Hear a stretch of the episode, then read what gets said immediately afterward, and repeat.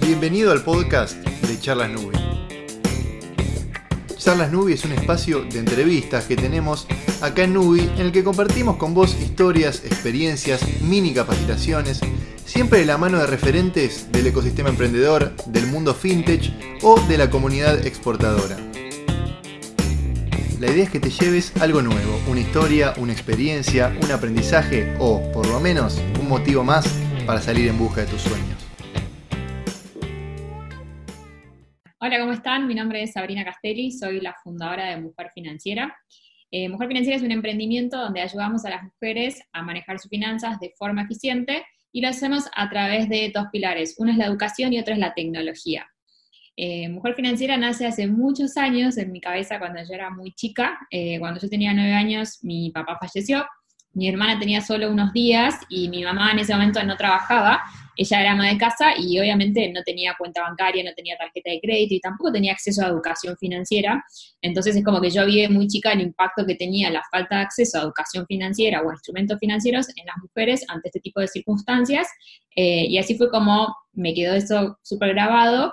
Y también la vi a mi mamá crecer mucho a lo largo de los años. Ella empezó a trabajar, empezó a aprender a administrar su dinero y como que siempre me quedó esa imagen de, bueno, mira todo lo que esta mujer podía alcanzar eh, pero quizás las circunstancias en ese momento de los modelos familiares que había hace 20, 30 años atrás, eh, no, le daban la oportunidad quizás de desarrollarse. Eh, y cuando lo hizo, alcanzó el éxito profesional y como mujer y como mamá, así que ella fue como mi gran inspiración para crear un poco Mujer Financiera. y a los años de que pasó eso, en el 2001 eh, nos quedó el dinero que habíamos recibido del seguro de vida de mi papá, quedó atrapado en el corralito. Entonces era como otro hecho que afectaba al bienestar económico de la familia y tenía que ver también con este tema de educación financiera y de entender cómo funciona el mercado financiero y demás. Eh, así que bueno, por eso yo decidí estudiar carreras en económicas, buscando un poco la respuesta a qué era lo que había pasado en ese momento. Eh, yo soy contadora, soy licenciada en Administración de Empresas y casualidad o no, mi primer trabajo a los 20 años fue ser pasante de un estudio contable internacional y me tocó ser auditora de bancos de inversión. Así que ahí es donde aprendí todo, un poco todo lo que pasaba en el mundo financiero eh, y ahí fue donde empecé a entender qué era lo que había pasado y demás. Y lo que me di cuenta es que obviamente a no todo el mundo le había quedado el dinero en el corralito y que lo que diferenciaba quizás a un grupo de personas de las otras tenía que ver con el acceso a la educación, con entender cómo funciona el sistema financiero y cómo puedo tomar buenas decisiones financieras con mi dinero. Eh, así que ahí fue donde nació un poco esta idea de, bueno, cómo averiguar toda esa información y poder, poder transmitirlo a otras mujeres para poder ayudarlas a manejar sus finanzas de forma eficiente. Estuve dando vueltas con el emprendimiento muchos años, como siete años, investigando y buscando la mejor forma de, armarlo y lo decidí armar hace dos años. Arrancamos con un blog, primero compartíamos información eh, que nosotros habíamos investigado y habíamos aprendido y después empezamos con cursos presenciales, cursos online y ahora estamos incluso desarrollando una aplicación. Primero que me interesa saber, eh, con toda esta situación que está pasando, ¿cuál es, ¿qué es lo que más les consultan o cuál es la consulta más habitual que les llega de parte de los usuarios? ¿Cuál es la, necesidad más grande que, ves? Em, digamos, previo a esta crisis, las dos necesidades más grandes que veíamos era una, cómo salir de deudas, como que mucha gente estaba interesada en cómo hacer para poder liquidar sus deudas y empezar a ahorrar, y la otra era un grupo de mujeres que quizás ya tiene un ahorro, pero no sabe cómo empezar a invertirlo, o, no entiende cómo funcionan los instrumentos financieros y quiere como tratar de entender para poder tomar ella sus decisiones y no tener que delegarlo. Y hoy en día, obviamente, este contexto cambió las reglas de juego para todos, y hoy quizás lo que más nos preguntan es, cómo hacer para sobrepasar económicamente esta situación en donde muchos emprendedores o muchos trabajadores independientes quizás ni siquiera están pudiendo ejercer su profesión, con lo cual no van a recibir ingresos este mes, cómo se pueden organizar eh, para pasar esta situación y que sus finanzas se vean lo menos afectadas posibles. ¿Qué hábito deberíamos incorporar todos en estos momentos? Se me ocurría. Si me tenés que mencionar quizás dos o tres hábitos que recomendás que todas las personas incorporen para sus finanzas, ¿cuáles serían? Bueno, el primer hábito que todos deberíamos desarrollar para llevar nuestras finanzas de forma eficiente tiene que ver con la registración de gastos diarios, con registrar absolutamente todo lo que gastamos. Es la única manera en la que uno puede conocer con profundidad cómo gasta su dinero, cuáles son sus hábitos de consumo y también puede empezar a cambiarlos si esos hábitos quizás no son muy buenos. En general, cuando una persona decide armar su presupuesto, su primer presupuesto personal, registra aproximadamente 80% de los gastos. O sea, hay un 20% que las personas no tenemos registro de en qué gastamos nuestro dinero. Solo lo podemos identificar cuando empezamos a registrar absolutamente todo. Por eso el primer paso es registrar todos nuestros gastos, sobre todo en contextos como estos, donde quizás los hábitos de compra están cambiando. Por ahí ya no estoy gastando en salidas porque no se puede salir, pero no sé, las compras del supermercado han aumentado. Entonces tengo la sensación de que estoy ahorrando, pero en realidad capaz no estás ahorrando porque te aumentó otra categoría de gasto. Por eso lo importante es registrar los gastos para entender esas variaciones el segundo hábito sería tener un presupuesto financiero personal y actualizado, porque mucha gente lo hace y después no lo controla y eso también trae problemas financieros, sobre todo en contextos económicos como el argentino, donde tenemos inflación todos los meses y si yo no controlo los números todos los meses, puedo no darme cuenta de cómo van variando esos precios y qué impacto tiene en mi ahorro mensual o en mis consumos. O sea, si yo no reduzco consumos y la inflación sigue aumentando y mis ingresos no aumentan como la inflación, o voy a caer en deudas o voy a dejar de ahorrar. Entonces, para evitar eso, tengo que tener ese presupuesto mensual. Y el tercer hábito sería este de los objetivos, ¿no? Definirme objetivos financieros a corto plazo, mediano y largo plazo para poder planificar. Si yo no sé para qué estoy ahorrando, es muy difícil que pueda armar un plan. Necesito saber hacia dónde quiero ir, cuánto dinero necesito y cómo armo un plan para poder llegar a la suma de dinero que necesito para hacer realidad ese objetivo. Bueno, vamos por los casos, porque más de uno se habrá eh, quizás alarmado, gente que no está recibiendo ingresos. ¿Qué aconsejas en este caso para, primero, para no entrar en pánico, digamos, eh, para cuidar su plata, cuidar sus ahorros? ¿Pueden igualmente ahorrar? Bueno, lo primero que tenemos que hacer es aceptar la situación y entender cuál es nuestra situación de partida, o sea, cómo me agarra esta situación. Si yo previo a esta crisis que estamos enfrentando hoy todos, ya tenía deudas, no venía ahorrando, bueno, ahora no es el momento de ahorrar, o sea, es el momento de entender dónde estoy parado y utilizar este tiempo para analizar cuál es mi situación actual. Si mi presupuesto cierra o no, es lo primero que debería analizar, o sea, si los ingresos que yo venía teniendo todos los meses me alcanzaban para cubrir los gastos mensuales para entender cuál es mi punto de partida, porque hoy que esos ingresos no están, necesito entender cuánto dinero sí o sí yo necesito para poder cubrir todo el costo de vida que tengo hoy conmigo, eh, con mi familia y, yo, ¿no? O sea, si soy persona, si vivo solo, si vivo en familia, debería analizar un poco eso, cuánta plata necesitamos para vivir.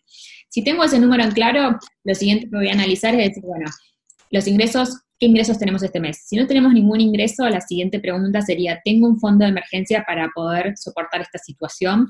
Si lo llegara a tener, o sea, si tengo un ahorro separado para este tipo de cuestiones, eh, que de hecho es el ejemplo clásico del fondo de emergencia, ¿no? Fondo de emergencia es una de las buenas prácticas de las finanzas personales, todos los deberíamos tener y se usa justamente en estos casos, en los casos en que nuestros ingresos no están por algún motivo y me permiten a mí poder sobrellevar la situación económica. Si tengo ese fondo de emergencia, buenísimo, lo que debería analizar es cuánto tiempo me permite vivir ese fondo de emergencia, un mes, dos meses, tres meses, para armar un plan. Y si no lo tengo, quizás la única manera de pasar estos días es financiándome. La financiación típica de la mayoría de las personas son las tarjetas de crédito, porque no tenés que hacer ningún trámite, lo tenés en tu billetera y puedes comprar las cosas del supermercado, muchas cosas las puedes pagar con las tarjetas de crédito. El problema de esto es no llevar un control de qué nivel de deuda voy a asumir. O sea, si yo debería hacer mi presupuesto y entender cuánta plata me va a faltar este mes, y si este mes me están faltando, por ejemplo, 20 mil pesos, y sé que me voy a tener que financiar con esos 20 mil pesos, bueno, tener en claro que la tarjeta no puedo usar más de 20 mil pesos, porque el problema con la tarjeta a veces es que uno consume de más y termina endeudando mucho más de lo que realmente se debería haber endeudado. Para después sí armar un plan para empezar a pagar esa deuda que tuve que asumir en este contexto particular. Hay otras opciones de financiación, que son préstamos personales que muchos bancos están dando e incluso una tasa especial en este contexto, pero bueno, si incurro en un préstamo personal, de vuelta tendría que ir al presupuesto y tratar de entender si la cuota de ese préstamo la puedo pagar los próximos meses y cómo me impacta mi presupuesto. Que no sea una cosa de que saco el préstamo para este mes, pero el mes que viene de vuelta estoy en problemas financieros. Contanos, si querés, ya que hablaste de fondo de emergencia, ¿qué sería un fondo de emergencia? Para mucha gente que quizás no lo tiene. ¿Y por qué es importante pensar en esto? Bueno, ahora estamos viendo que su utilidad, claramente, pero ¿cómo se, planifica también un fondo de emergencia? ¿En qué, ¿En qué consiste? Bueno, un fondo de emergencia es dinero que yo separo justamente para emergencias o eventualidades donde mis ingresos no están y me permite subsistir una cierta cantidad de meses.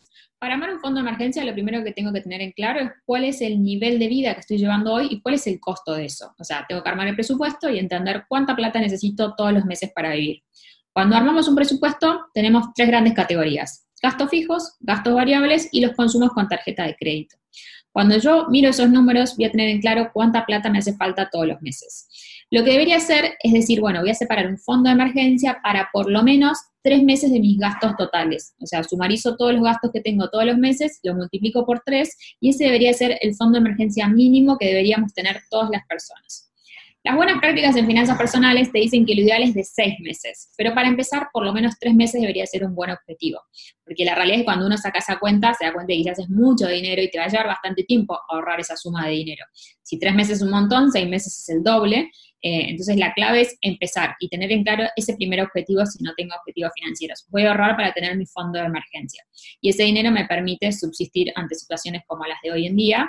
Eh, y la clave de ese dinero es tenerlo fácilmente accesible. O sea, no es dinero que yo debería destinar a inversiones porque todas las inversiones tienen riesgo y este dinero justamente es mi resguardo económico. No debería correr ningún tipo de riesgo. Debería estar siempre disponible para que yo lo necesite ante eventualidades y otra ventaja de tener un fondo de emergencia es que me ayuda a que mi presupuesto y mi economía no se desordenen, porque si tengo un gasto extraordinario en un mes, por ejemplo, se rompe algo de la casa, no es que tengo que caer en deuda o no puedo ahorrar ese mes. Utilizo la plata del fondo de emergencia para esa reparación, mi presupuesto sigue estando ordenado y después en los meses próximos vuelvo a ahorrar para recuperar esa plata dentro del fondo de emergencia. Funcionaría como un autopréstamo de alguna manera, sin intereses, ¿no? Otras prácticas que son importantes, eh, importantes mencionar, me imagino, es el hecho de gente que tiene deudas o que tiene que pagar sus servicios, sus necesidades básicas y gente que está acostumbrada a hacerlo presencialmente. Es importante destacar que se puede hacer todo online, que en realidad no sería necesario en estos casos salir de casa. Eh, ¿Y qué otras prácticas en cuanto a, este, a esta temática, en lo que es eh, pago de servicios, aconsejas en estos, en estos días donde no podemos movernos, claro está. Sí, tener una agenda de vencimientos, eh, contemplar las noticias financieras más que nunca, porque la realidad es que muchos vencimientos de muchos servicios y este, incluso productos financieros como tarjetas de crédito y préstamos están corriendo los vencimientos, con lo cual no tengo que salir ya a pagarlo, o incluso si no tengo el dinero hoy, tengo unos días más para tratar de generar ese dinero.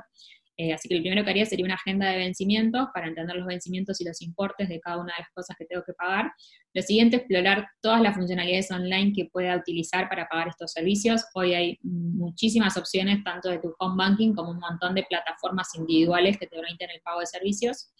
Em, y el tercer tema también aprovecharía para aprender, ¿no? Que quizás si esto no me agarra en el mejor contexto financiero, eh, siempre digo, ¿no? Es una oportunidad de aprendizaje y de recordar esto como, bueno, no me va a volver a pasar la próxima vez, entonces me voy a asesorar de todo lo que puedo pagar online, todos los descuentos que puedo utilizar, todas las veces que puedo diferir un pago sin tener que pagar intereses adicionales, para que la próxima vez ya tenga toda esa información presente y pueda actuar mucho más rápido. Siempre digo que la información es poder y en temas de finanzas mucho más todavía. Entonces, aprovechar a informarnos y entender cómo funciona el mundo financiero y sobre todo el mundo digital, que hoy nos da un montón de opciones que hace 10 años atrás no teníamos.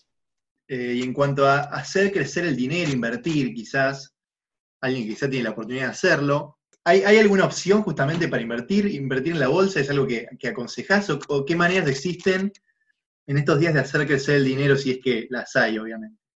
Bueno, el mercado financiero hoy está a la baja, la mayoría de los productos financieros, porque esta crisis no solo afecta a Argentina, es una crisis mundial, y no solo afecta a los países, sino que afecta a muchas empresas. Entonces la realidad es que muchos de los productos financieros no están teniendo unos buenos rendimientos. ¿Esto es bueno o es malo? Depende. Si yo tengo unos ahorros y quiero empezar a invertir, primero debería como revisar en qué situación estoy. Si tengo el dinero para el fondo de emergencia, bueno, sí estoy en situaciones de invertir. Si no tengo dinero para el fondo de emergencia, la verdad que no, porque el poco dinero que tengo no lo voy a arriesgar, lo voy a resguardar. Entonces, primero voy a trabajar en generar ese fondo de emergencia. Si eso está listo, opciones de inversión puedo evaluar siempre teniendo en cuenta mis objetivos financieros. O sea, si tengo objetivos a corto plazo, a mediano o a largo plazo. En el mundo financiero las inversiones se eligen en función al plazo de tiempo. Si yo tengo objetivos de acá a un año, que es corto plazo, como pueden ser vacaciones, la verdad que no me conviene entrar en este momento a invertir mi dinero porque es muy riesgoso, porque nadie sabe cuánto tiempo le va a llevar al mercado financiero reacomodarse. Quizás hay precios de acciones hoy muy económicos y muy accesibles y que son tentadores, pero no sabemos cuánto tiempo esa acción va a necesitar para recuperarse. Si yo necesito el dinero en 12 meses, y quizás esto tiene muchas más consecuencias de las que hoy en día podemos ver, quizás ese dinero no llega a dar un rendimiento o hasta incluso puede bajar que es lo que siempre digo, todas las inversiones tienen riesgo de aumentar el capital o de disminuir.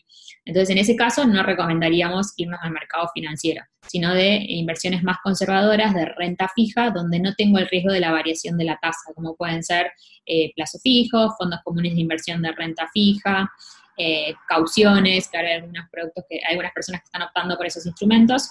Si ya tengo objetivos a mediano o largo plazo, es decir, a cuatro o cinco años, bueno, ahí sí quizás puedo evaluar empezar a invertir en productos financieros de la bolsa.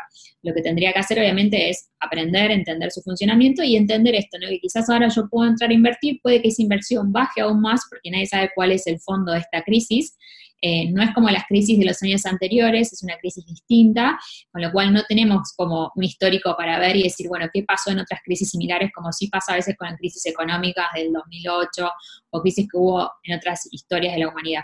Eh, entonces, en este caso hay que tener paciencia y ser consciente que, bueno, es a mediano plazo y las inversiones a mediano plazo, siempre digo, ¿no? Tienen como este comportamiento fluctuante, pero van subiendo. El tema es que uno tiene que aguantar ese periodo de tiempo. Y si tienes inversiones más a largo plazo, ahí estás ahorrando pensando en tu jubilación o comprarte una casa de cada 10 años, lo mismo, evaluar qué instrumentos financieros puedes optar, considerando esto, ¿no? Que quizás puede ahora bajar, pero en el largo plazo debería empezar a subir. Y la parte buena que digo es que, bueno, esto va a pasar también, ¿no? Como todo, todo termina pasando y tarde o temprano los países se van a recuperar de esta situación, con lo cual los bonos van a empezar a tener una mejor performance y las acciones pasa lo mismo, las empresas van a terminar recuperándose de esta crisis y también van a empezar a tener buenos resultados, pero hay que ser paciente y entender que eso va a llevar un tiempo. Ya llegando al final, eh, hay una pregunta que me interesa, que si crees que esto va a potenciar un poco la educación financiera o potenciar que mucha gente aprenda y se asesore y si puede eh, llegar a haber un antes y un después, ¿no? ¿Cómo, cómo ves este panorama?